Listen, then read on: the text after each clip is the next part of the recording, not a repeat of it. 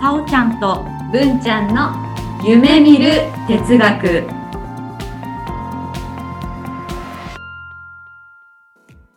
この番組は NPO 法人カナエルで活動するさおちゃんこと菅原沙織と文ちゃんこと鈴木志門の好奇心旺盛な2人がさまざまなテーマに沿ってゆるーく知的探求する番組です。ひらりーあおちゃんです。文ちゃんです。ごごきげんよう。はい、さおちゃん。う。はい、おはこんばんちは。はい。いきなり YouTube チックになりましたね。ごきげんよう、皆様。今日は4回目うん、の振り返りの回です。早いですね。4回目なので、ほんと8ヶ月目、ね、なんか季節、春、夏、秋。夏、秋。ねね早いね。本当に早い。で、まあ今月も、今月というか先月の2ヶ月も本当にいろいろ、いろんなことありましたね。ね、うん。何かこうありますか？今。そうですね。はい。なんかこういろいろ挑戦してこれたなっていうのがすごい嬉しいうんうんうんですね。あの催眠をやってた頃が懐かしいですね。またでもやりましょう、催眠もね。うんぜひやりたいですね。そうですよね。うんあれ、いいですよ。ね、うんで、ではでは、今回も、うんまあ、毎度の、あの、予告を聞いてもらいながら、はい。振り返りたいなと思います。うん。はい。まずは、エピソード28ですね。さおちゃん、さおちゃん、はい。夢見る哲学で大好評だった、うん。あの企画、もう一回やるよ。またハガティとモト。さんとあーと、その話はまた今度。はい。次回はゲストをお招きしてカードゲームをして遊びます。お楽しみに。キラリーンカードゲームしましたね。しました、しました。そのもう、ハガティとね、モトさんをお招きして、もう大好評だったカードゲームをうんもう一度やりました。はい。はい。これはもう私のうん。フィードバックとしてはですね、はい。まあ前回こうすごく評判が高かったっていうのをちょっとあのあぐらをかいてしまったというかうん。うちわ受けうん。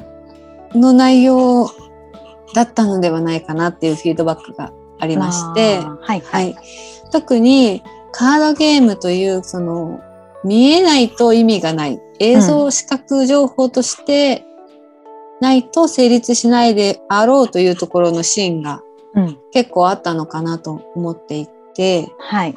私は自分がやったのでうん。わかるんですけどうん。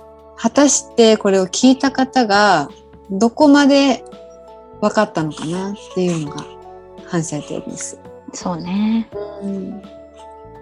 さおちゃんはどうでしたか？私もそのやっぱりこうカルタのやつがさ見えないからうん。皆さんが楽しめたかちょっと不安なんですが、うんうん。まあ、私たちの楽しい笑い声を。お届けした回だなと思って、うんうんうんうん。そうですね、うんうん素晴らしいリフレーミングですね。うんうん。そうですね。こういった感じでこう仲良くやっていますよっていうのをうんこう雰囲気的に感じていただけたら、うんいいなと思いましたね。うん今度はなので、まあ、YouTube とかでねやりたいなと思いますね。ほんとほんと、うん表情とかね見せられたらもっと面白いよね。面白かったですね。うんヤッホーゴリラうんうんうん。でしたね。ね。という感じでですね。では、えっ、と、次の話に行きましょうか。はい。エピソード29。さおちゃん、さおちゃん。はい。ようやくね、さおちゃんがおすすめしてたハミルトンを見ました。あのうん。10ドル札に書いてあるもあのアメリカ建国の父のハミルト？ンそう。その話はまた今度。はい次回は文ちゃんとさおちゃんでミュージカル「ハミルトン」について語り合いますお楽しみにキラリーン私が大好きなミュージカル「ハミルトン」についてお話をしましたね。うん。まあ、五感の話を踏まえて。ううんん。あの、まあ、夢鉄始まって史上ね、うん。さおちゃんが饒舌になった回だと思っております。一番興奮してたね。そうそうそう でね、やっぱり、それこそ聞き直した時に、うんまあ、この作品は本当に素晴らしい作品で、うん。この面白さをやっぱりもう少しお伝えられたんじゃないかなっていう。そうだね。うんなんかこう予告編みたいな感じで、こういったあらすじで最後どうかとかね。こう皆さんに期待を持たせるようなご紹介があったらよかったなって思いましたね。うんうんうんうんなんかもう見た前提だよね。みんなが見た前提で話しちゃってるから。そうね。うん。まあ、ただこの番組のね、あの、配信的な部分で、うん。そのディズニープラスっていう限られて制限のあるところのを予告として見せてうんどうなのかなっていうのは最初にね、うんうんうん。私の中で危惧というかあって、うんまあ、それであったらば、まあ、内容ネタバレもありでうん。お話しするような。形の方がいいんじゃないかなと思思いましたね。うんうんうん。うんなのでそうですねもう少しそれをこう伝えられたらいいのかなと思ってうん。であこれを撮った後にはい。見ました私あ、はい。3回目？うん。はい3回目字幕なしで見てたんですけど、うん途中でやっぱり字幕をつけたんですよ。うん。うん、それでさおちゃんがすごくいいって言ってたあの最後のうんイライザのうん。歌のところなんですけどうん。「会いたい」っていう、うん。うん。うん。まああそこがやっぱりグッときますね。うん。すごく今までそれこそこうなんていう間接的な表現だったのにうん。会いたいって本当にダイレクトなメッセージだなって思って、うん。すっごい心にきてうん。同時にさおちゃんここ言わなかったなって思ったうん。うん。うん。そうだね。あそこが瞬間視聴率で言うとすっごい高いところだと思うよ、そうだね。って思ったの、うん。うん、そこをあえて取らないさおちゃんそうだね。撮ってなかったね。と思いましたね。私はで、あの、話をした後に、うん原作の本を買いまして、はいはい。中古で。うんうんあれは電気なんだよね。電気の、うんうんそれを読んでミュージカルにある人がしたんだけども、そう、うんうんその電気を読んでめちゃくちゃ長くてさ、上下巻で1冊800ページくらいあるのよ。もう800ページと言ったら辞書だね。うん、本当に。うん、結構な量で、今上巻の半分まで読んだんだけど。めちゃくちゃ登場人物いっぱいいるわけ。うんうんうんそれをよくあそこに凝縮して2時間半なり3時間ないくらいでまとめたなって思ったりして、まあかなり情報削除してるんだけど、うんうんうんうん。あの中からあのミュージカルを作ったっていうのもやっぱりそこもすごいなって腕があるっていうかなんていうの？素晴らしいなって思った。あともう一つはやっぱりイライザがねうん、あの話を残したんだよねその。そうね。うん、あの私の夫だけ他の建国の父より過小評価されて全然こう、うん。偉大さをが伝えられてないって言って、うんで子供に電気とか書かせたりしてうん。活動したんだって。それがさ、うんそのイライザの思いというかさ、うんうんうん思いと活動がこのさ、まあ、ハミルトン始まったの2015年くらいだったと思うけど、うんうんそこでこうみんなに世に知られてさ、うんこうイライザのその思いが成し遂げられたなって思って、うんうんうんそこにすごい感動する。そうだよね。うん。そのイライザの活動がもちろんあったからこその、うん。ハミルトンっていう舞台が完成したのではあるけども、うん。舞台がなかったらここまでイライザの思いが達成はされなかったかもしれないもんね。うん。うん。そう思うとお互いがお互いがこうなんて化学反応を起こしてうん。ここまでの快挙を成し遂げられたんだろうね。ねうん、え、泣ける。いや泣けるよね。うん。そうなんですよ。いまだに4人の同じ人のやつがやっぱ見つけきれなくて。で結論が出たんですけど、はい。視覚情報ではあるものの、私はいそんなにこうやっぱし人の識別うん。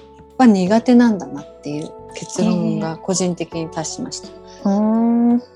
その人が何を感じてるかとかっていう非言語を読み取ることはできるんだけども、うん。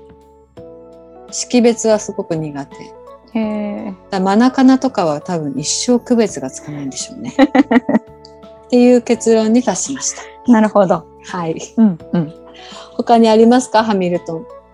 ここでいいですよ。30分ぐらい費やしていただいて。あ、本当に？まあ、とりあえず、まず皆さんにぜひね、見ていただきたいですね。なるほど。あーなんかディズニープラスもさ、無料期間とかあるかもわかんないからさ、うんうんそこで見てもらって、ぜひ一緒に歌いたい。歌いたい。なるほど。うん歌いたいだそうです。皆さん。うん。練習しなきゃいけないですね。うん。うん。そんな。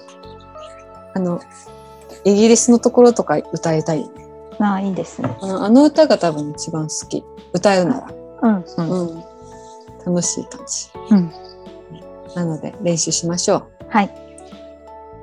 大丈夫？うん、大丈夫。はい。それでは、エピソード30は、さおちゃん、さおちゃん。はい。あのね、過去に尊敬していた人って誰、あとね、あのね、さおちゃんが定期的に読む雑誌とかって何それってあ、ナラね、ティブアプローチ。ほんとその話はまた今度。はい。次回は文ちゃんがさおちゃんにナラティブアプローチをします。お楽しみに。キラリーンナラティブアプローチ。ああ、うん。そっか。うんうんうんはい。うんこれはどうでしたか、さおりちゃん？これ面白かったですね。お面白かっなんかそのさ、クライアントとカウンセラーみたいなさ、た。うんうんそういう立場を取ってやってみたのって初めてかなと思って。おー、じゃないそうかもしれないね。うんそうかも。うんうんよ面白かったですね。うんうんうんうん。確かに確かに。なのでこう人のやっぱり経験からうん。その人の価値観が作られてるうん。っていうのがすごい大事だなって思っていてうん。ただただ普通の会話なんだけど雑談なんだけどその中でこういろいろ見つけていくっていうのはいいよ面白いですよね。うん。うん。がちょっとこうさおちゃんの中身を知れたなと思っていて。うん。うん、でさおちゃんがまた何かそれに気づいたこともあったなっていう感じでしたね。うん。うん、そういう感じでしたね。はい。うん、そう今度ね逆やりましょうね。そうですね。うん。ぜひぜひ、はいしてもらったら嬉しいです。では次ですね。エピソード31が、さおちゃん、さおちどうしたの？ゃん。私、振られちゃったんだよね。だからね、私、安めぐみになろうと思う。どういうこと？続きはまた今度。はい。次回はさおちゃんと文ちゃんで安めぐみになりたいという話をします。お楽しみに。キラリー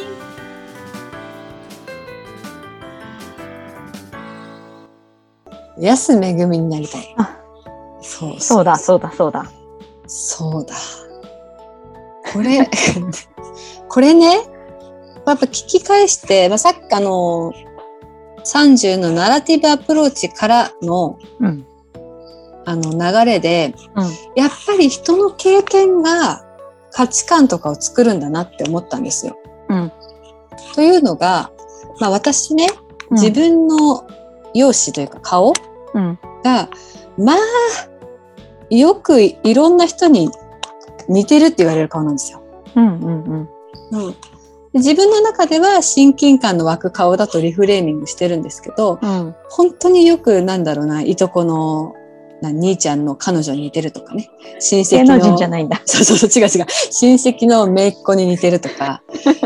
でそういう感じの顔であり、うん。思い起こせば、学生の時に、うん。すごい似てる子が下の学年にいたんですよ。うんで、まあほら学生なので、制服もみんな同じ格好、うんで背丈とかももう同じぐらいの格好で、よく知らない子に声をかけられることが多かったんですよね。うん、それで実際じゃああの見に見たんですよ。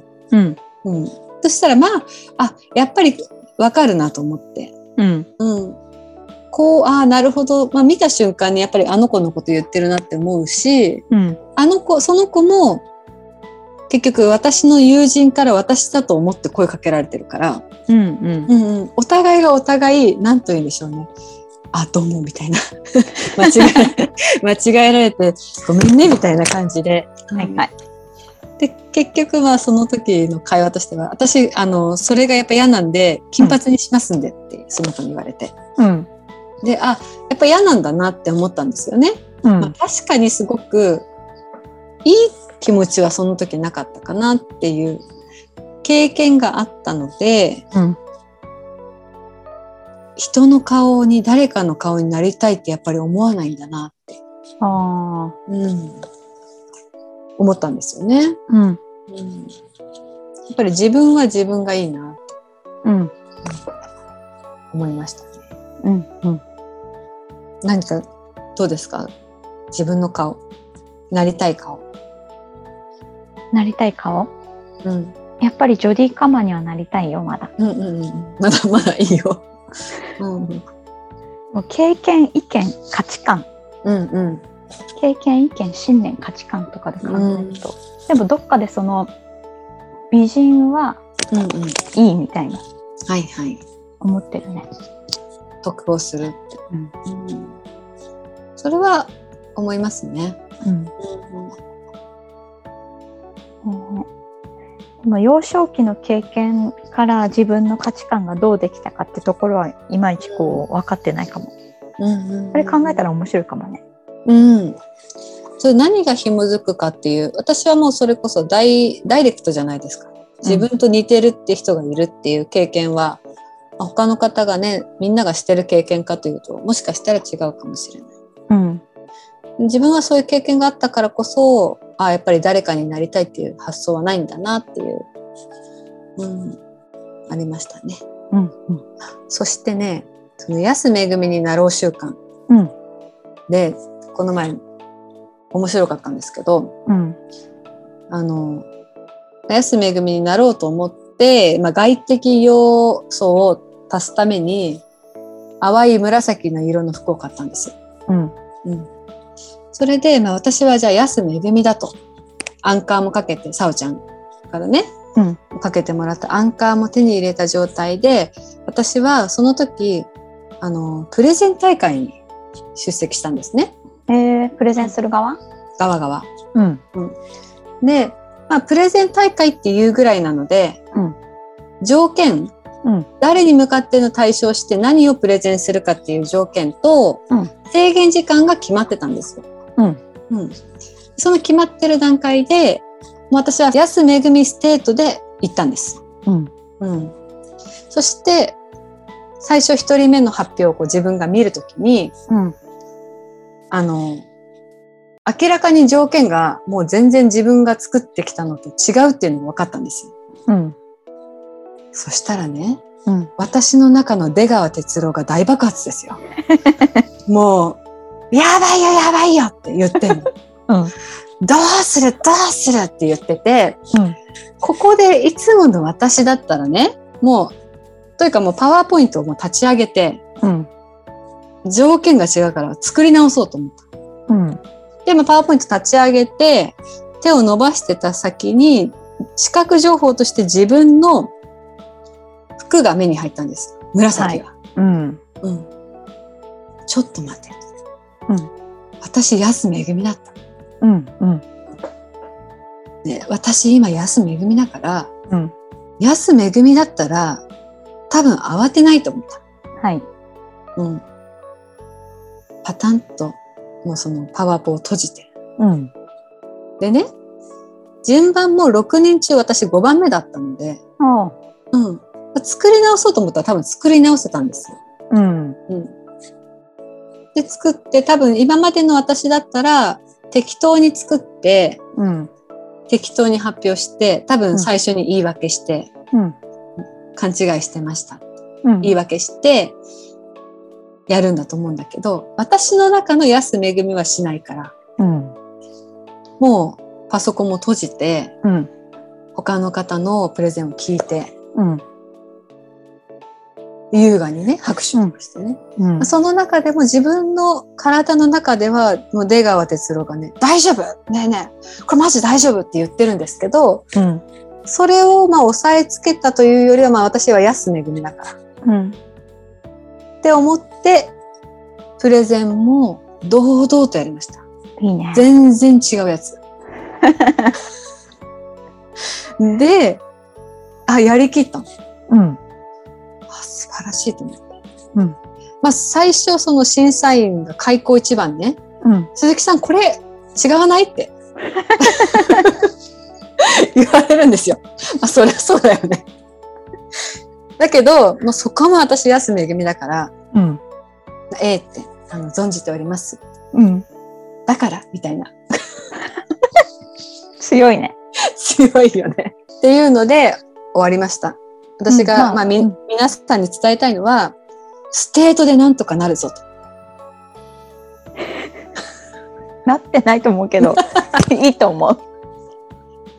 ステートでなんとかなりましたよっていう。うんでも確かにそこでなんかうわーって慌てて、人が発表してる前で、わーとかこうやってるよりかそうそうそうは絶まあいいね。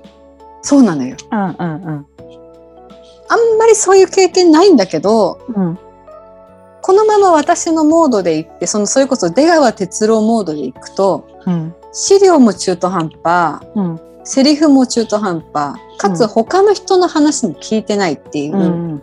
多分そういう最悪な状態だったと思うんですよね。うん。またそれを多分後から自分がフィードバックした時に反省する。だけど、うん。安めぐみだったからうん。乗り越えられたんだよね。いや、乗り越えてないんだけど。うん。厳密に言うと乗り越えてなくって、まあ、うんその後、謝罪文とうん、後日その作ってうん。出したよ、提出したんだけども、自分の中ではそれが自己位置があった結論ではあったね。あ、よかったですね。なら。うん。うん。でも、あの、みんなのね、聞いてるみんなの表情とか見えるじゃないですか。うん。うん。みんな目が点だったよ。れーって。そう。堂々とやってるけどね。うん。うん、堂々とやってるけど全然違うこと言ってるみたいな。そう、そんな経験がありました。う。うんん。まあ、ステートでなんとかなるよっていう、うん。うん話でしたね。はい。うん。まあ、そういう感じで、まあ、うん引き続き、今、安めぐみになろう習慣は継続してます。はい。うん。次回お会いするの楽しみにしております。ええもう楽しみにしててください。とんちんかんなこと堂々とやるから。はい。大丈夫です。はい。で、エピソード32が、さおちゃん、さおちゃん。はーい。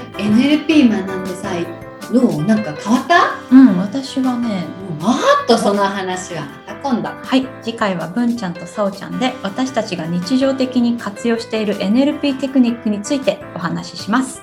お楽しみに。キラリン。日常的に使う NLP でした。あ、そうでした。そうでした。んこれはね、もう私たちがあの NLP を学んで、うん何かこう使ってますっていう話で、うんだでしたね。うん。うん。私、そういえばね、ここでね、言いそびれたのは、うん。あの、まあ、カーッとなった時にタイムライン使うっていうお話をしたんですけど、うん。それよりもスイッシュを使うなと思いましたね。うん。その時パッとこう出てこなかったんですけど、うん。うん、自分の気持ち方向と理想の自分をこうヒュッと変えるような。うん。無知のシャパっていう音、スイッシュっていう音から来てるっていう、使ってましたね。うん。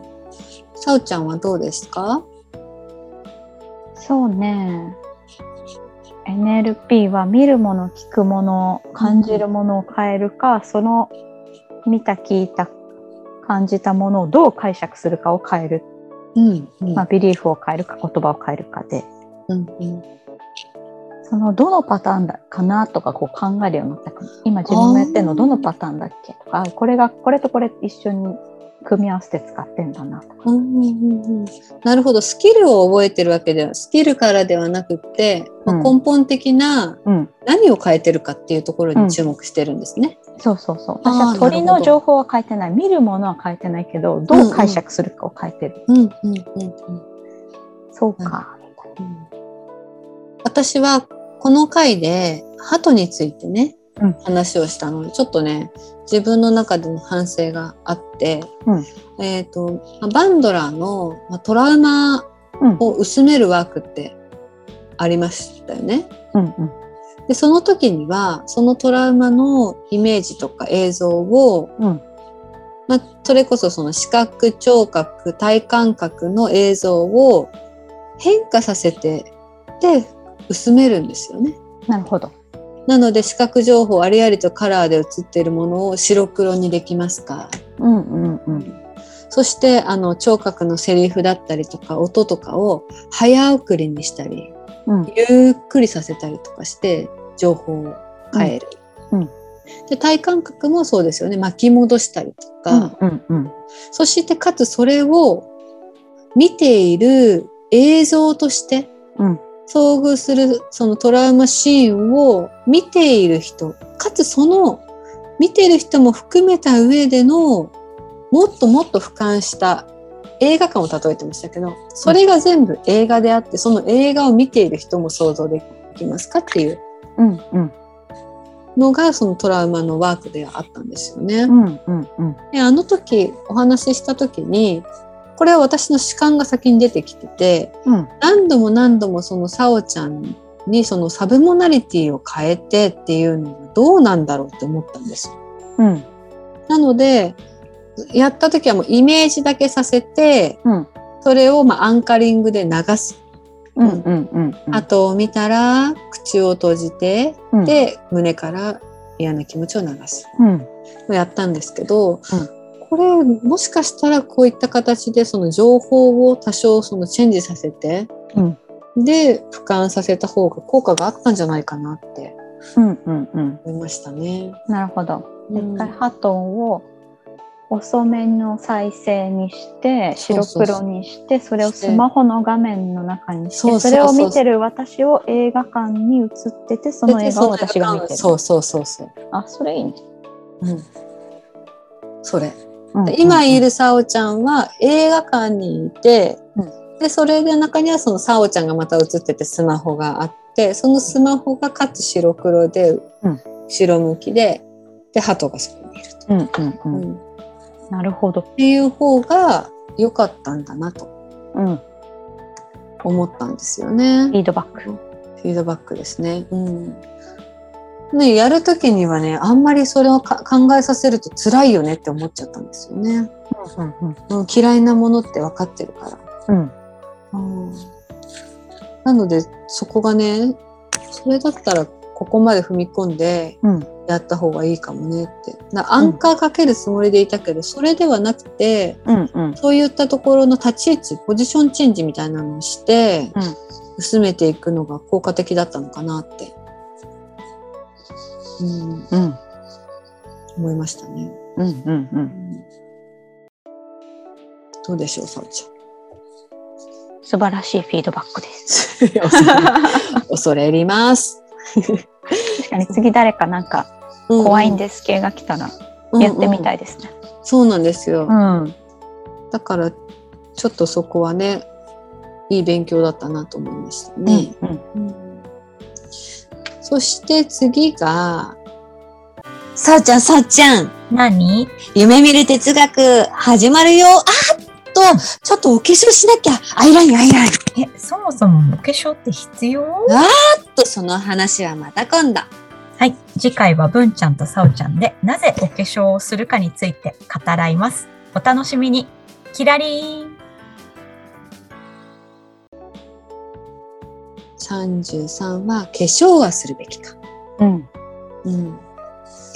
これね、私のフィードバックとしては、うんまあ夢鉄らしいっちゃらしいんですけども、うんこの私たちの癖が出てる回だなあ、そうだね。うん。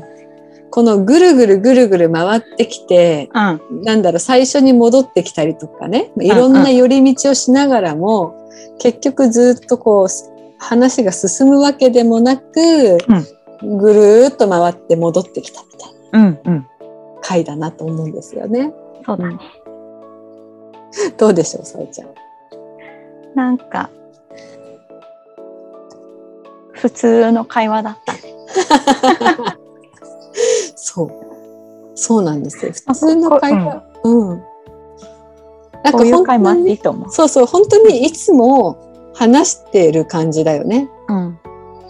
そうなんです。いつもこんな感じで喋ってます。うん。うん。回ってなくてもね。そうだね。うん回ってなくてもこんな感じでいつも喋ってて。で、あ、そっか。この32の時にさおちゃんがうん。脱線しなくてよかったですって書いてあった。ああまり、あまり脱線せず、32はあれだよね。けあの、日常的な NLP の話だよね。うん。うんうん、で、その回の時に、まあ、あまり脱線せずよかったですって書いてるから、うんもう前提が脱線するよっていう前提 前提で、そうだね。うん、でもいいんじゃない？なんかさ、私たちって、その話してる間に、Google で答えを探そうとしないんだよね。はいはいはいはい。自分たちでこう考えようとしてるじゃないですか。うんうんうんうん。その工程が面白いだけなんだよね。そうだね。うんその過程がそう好きなの。確かに確かに。このなんか思考だよね。結局、うん思考ってこうずっと一直線にゴール目指してるわけじゃなくって、うんなんかいろんなところでから情報を取ってきて、なんかぐるぐるぐるぐる回ってるみたいなうん。感じだし、うん。まあもうそもそもこう答えが出せれるような話じゃないもんね。そうだね。うん。なので。うんちなみにこの33のさおちゃんのフィードバックが一応聞けるレベルのクオリティでよかったですって書いてある。あの、あれだよ。音の問題ね。内容というよりかは。はいはいはい。そうなんですよ。今回これね、オンラインでね、とあの収録してるのでね。うん。私がマイクどっか行ったって言って、マイクなしだったから。ごめん、私これ勝手に内容だと思ってた。あ、そっか。ひどいコメントですよ。内いや容いやいやいやいや。すごいこう、いつもの私たちの会話みたいな感じでしたよね。うんうん。まあね。うん特にそのなんだろう。個人的にはね、その男尊女卑とか、うん。ジェンダーとかそういうのはあんまり訴えるつもりはないというか、この回に関しては。うん。化粧をしなきゃいけない私たちが不利だとか、まあそういうことは全然思わないし、うん。うん、ただ普段当たり前にやってる行為に対してうん。ちょっと意識を向けてあげるとかうん。そういうところが大事なんじゃないかなっていうところうんが、こうきなんて言うんでしょうね思ってもらえたらいいなって思いましたね。うん。本当 NLP のこう使いどころというかね。うんうんうんうんうん。そうなんですよやっぱり意識するだけで変わるしうん。それだけでねどんどんどんどん良くもなっていくのでうん。せっかくやるんだったら意識してうん。いい効果が得た方がお得じゃないですか。ね。と思いましたね。うん。うん、そんな感じでした。はーい。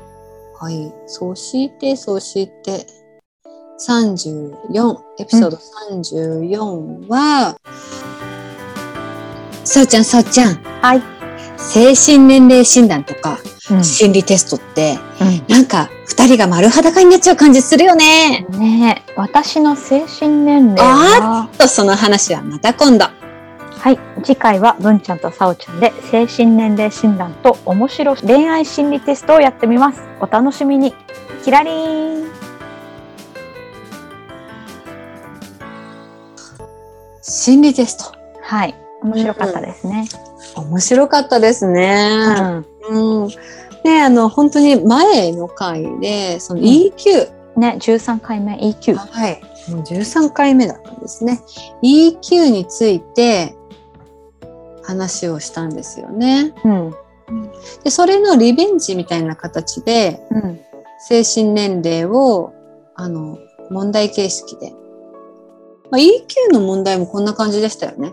こういう時、ねうん、こういう時どうしますかっていうので二択だったりしたかなと思うんですけど、うん。今回は普通にやってみて、私たちはピチピチの二十歳。うん。ピチピチっていう表現がもう多分、あの、令和じゃないんでしょうね。そうですね。うん。うん。なんですしょうがない。うん。で、えっ、と、その、やった後にもう一回やり直しをして、うん。点数を取りに行ったんですよね。ね。うん。あれも結構面白かったですね。うん。うん。そこで、なんて言うんでしょう。この、まあ、この問題を作った人たちが思う、こう精神年齢の高いっていう行為と、まあ、低いっていう行為が、を考えていくっていう、うん。うん。まあ、そういうのがわかるいい企画だったなと思いましたね。ね。うん、あとは、その恋愛の心理テスト。はい。うん。いや、若い時いっぱいやったなってすごい思いました。そうだよね。うん。でね、一人答えを知ってる人が、うん。ニヤニヤしながら、うん。どんなって言ってね。うん。で、答えたら、えー、文ちゃんって空年だってっていうのを思い出しました。これは、ええなんだろう。昭和、平成、令和、うん。時が流れるけど、需要はありますそうでしょうね。ね。うん。面白いですよね、やっぱりね。うんうんそうですね。なね占いとかもここの先にあるのかなと思うんだけど、どう思います、うんうん。確かにね、なんか、当たってても外れても責任は問われないし、そうねミルト。モデルだから、どうにでも解釈できるっていううんところ。そう思うと、なんだろう、でもなんで需要があるかっていうと、やっぱり自分で自分がわからないからかな。ね。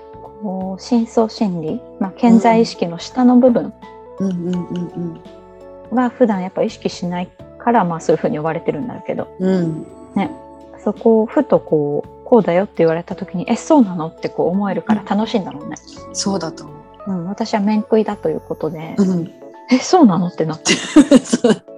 そう、慌ててたもんね。うん 慌ててた。面食い。うん。わ悪くはないと思うんだけどね。うん。悪くはないと思う思うんだけど、なんだろう、こういう時の心理テストって絶対一個ギャグ枠みたいなのない？あるよね。ね。うん。なんかそういうのにハマると面白いよね。うん。と思いました。うん一個は、うんあの、一個はね、さおちゃんと一緒の外見重視で取ったけど、うん二個目の問題私ちょっと誠実さだったからね。うん。なんかちょっと優越感よ。でしょ？うん。なんだろうね、これね。うん。ね。うん。そういう心理も面白いなと思いました。うん。うん。そんな感じで、はい。えっと、この2ヶ月うん。過ごしてきましたね。ね、もう寒くなってきて、はい。そうです。早いなと思って、うんこの100回目指してやってんですよね、今ねそう。そうそう。100回目指して、その最初に始めるときにナンバリングをするんですよ。うん。で、その時に、これも無意識的だよね。でも100回やりたいなと思ったので、うん001ってつけたんですよね。うん。なので、まず100回、うんうん目指して、はい。まだまだ話す話は尽きないなとは思うんですけど、うん。とりあえず、今回が35回目はい。ですね。うん。文ちゃん、次何やりたいですか？何やろっかな？何がいい？コーチングとかやっちゃう？おー、コーチングもね、そうだね、うん勉強会とかをしてるから、うん。そのコーチングの、あの、手法みたいなのを紹介しながら、うん。や、話やっていくのも面白いね。うん。うん。あともう一回催眠やりたいのと、ああ、催眠ですね。あとなんだろうね。うん。なんだろう。なんかもう悩みとかそんなにないからさ、そういう系で話すことないけど、なんだろう、時事問題とか持ってきますか？まあ、時事問題っていうか何かしらのニュースの記事。まあ、この前の象象に人格はあるか的な。う あれ答えのないやつ。うん。そうね、そうね。そういう時事問題持ってきてもいいね。うん。とは何かあるかな。私は一つ一個ね、さおちゃんに、その挑戦状をあ叩きつけたかったんですよ。はい。うん。前回というか今回のフィードバックで、うん。そのハミルトンをうんもう少しこう面白さを伝えられな、伝えられたのではないかっていう、はいフィードバックを活かして、うんかつ私がプレゼン大会で失敗したっていうフィードバックも活かして、うんタオちゃんとうんプレゼン対決をしたい。うん。いいですね。うんで、まあ条件としてはね、なんかそのお互いがこう、同じ条件になるものうん。がいいと思っていますね。はい。うんはい。で、この聞いてる皆さんに、うん。そのどちらが魅力的、うんまあ面白いだろうと思わせるとかね。うん。で、そのために自分がこうどういうふうな仕組みを持ってきたとか、仕掛けとか、うん。そういうのをやりたいなと思いました。うん。うんうん、あとは何だろうなまあ、神とかそういうのもやりたいなと思って哲学やったから。うん。ギリシャ神話のむちゃくちゃさとかさ。はい。はい。そういうのもいいんじゃないかな。うん。そう思うけど。あとあります？あとなんだろうね。うん。あ、私最近ね、うん。買った本でね、うん。明日いいことが起きる。寝る前の自分への質問、臼井由紀さん。うんうん。本がね、あってね、そういうご紹介とか。うん、そうですね。うん最近その読んだ本の紹介がないから、うんうん。ぜひそれも紹介してもらいたいな。うん思いますね。うん。なんか私だったらもっとこういう質問するとか、なんかそういう。ことを考えたから。おーうんいいですね、うん、ご紹介したいです。ぜひぜひ。はい。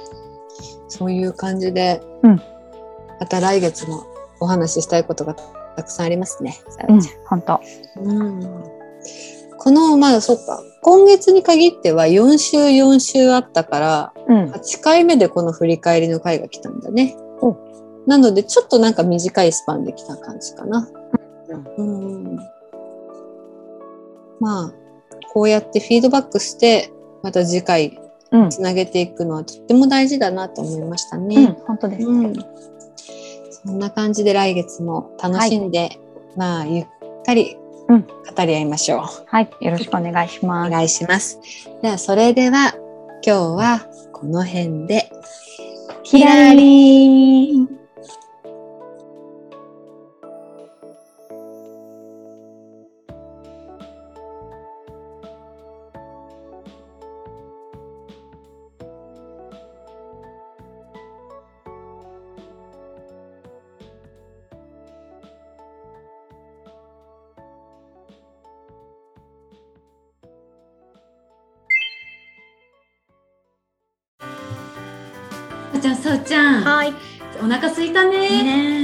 何食べる？今日は鍋かおーっとその話はまた今度。はい。次回は文ちゃんとさおちゃんで食事と心理学についてお話しします。お楽しみに。